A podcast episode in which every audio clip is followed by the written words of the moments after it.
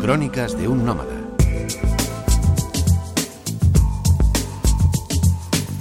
Hola amigos, las fiestas se conocen por sus vísperas. El ambiente que se vivía en las calles de Ámsterdam la noche del 29 de abril, víspera del tradicional Día de la Reina, que ahora por cierto ya es el Día del Rey, aunque ha habido que esperar muchos años hasta tener un regente masculino en los Países Bajos, y hacía presagiar algo grande. Un hormiguero de cabezas rubias, insomne y variopinto, derrochaba energía sin otro combustible que la cerveza. Eso sí, la tradición y el sentido común han impuesto un principio que se observa a rajatabla en tal evento. Quien vende no sale la víspera.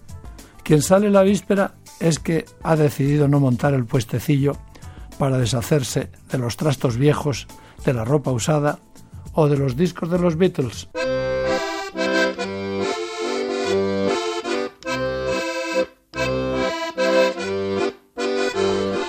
Todo comenzó en 1949, cuando la reina Juliana permitió a los ciudadanos celebrar en las calles su cumpleaños, el de la reina, se entiende con bailes y diversiones, aunque con muchas restricciones. Poco a poco se fue haciendo tradicional vender las posesiones personales ese día. Con el tiempo, cogió fuerza el mercado infantil. Todo Vondelpark, el parque más emblemático de la ciudad, está reservado a los niños y a sus imaginativas maneras de ganar dinero. Desde primeras horas de la mañana, las amplias y verdes praderas del parque estaban tomadas por una marea naranja que se aprestaba a captar clientes.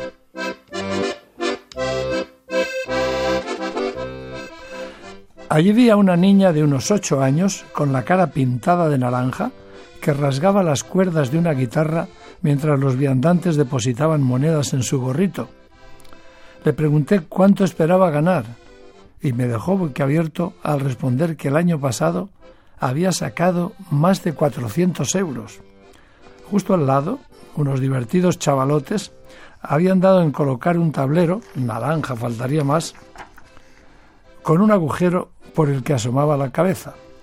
Por unos euros permitían que se les arrojaran dos huevos a la cara.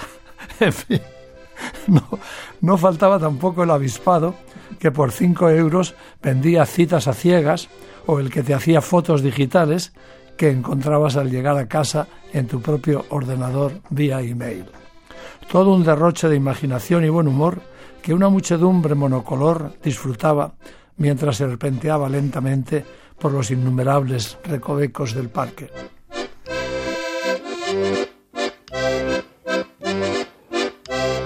En cada esquina, en cada puente, no faltaba una orquesta que tocaba salsa, rock, tecno. Miles de amsterdameses, o amsterdamigos, como a algunos les gustaba llamarse, danzaban frenéticamente con sus inevitables vasos de cerveza en la mano, mientras las mujeres hacían colas interminables en los servicios de los bares o de casas particulares, que ese día ceden su baño por un euro, y los hombres aliviaban sus vejigas en las paredes o en los urinarios públicos instalados sin el menor recato en medio de la calle. El ambiente que se vivía era de amistad y diversión, se podía hablar con todo el mundo y era más probable que te abrazara un desconocido a que alguien te hiciera un desplante.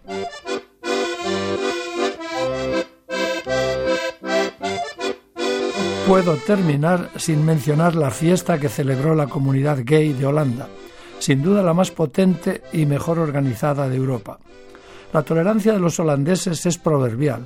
Aquí es donde primero se legalizaron los matrimonios entre personas del mismo sexo, donde más se respetan las libertades individuales y donde se defienden con más ahínco los derechos humanos. La libertad se respira en las calles de una ciudad en la que la extravagancia puede ser la cosa más natural del mundo. Pero que nadie se engañe, este aparente laissez-faire es sólo la espuma que oculta una sociedad de raíces extraordinariamente conservadoras responde a un sentido práctico de ver la vida.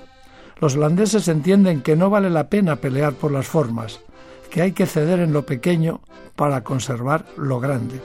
A nadie le importa allí que se casen dos personas o dos hombres entre sí, mientras paguen sus impuestos e incumplan la ley. Es su manera de incorporar las marginalidades al núcleo duro de la sociedad. Y mientras tanto, fiesta y diversión, charla y cerveza.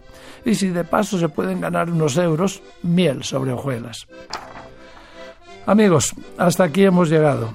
Que pasen un buen día. Les habló Francisco López Saibane, Crónicas de un Nómada, Radio 5, Todo Noticias.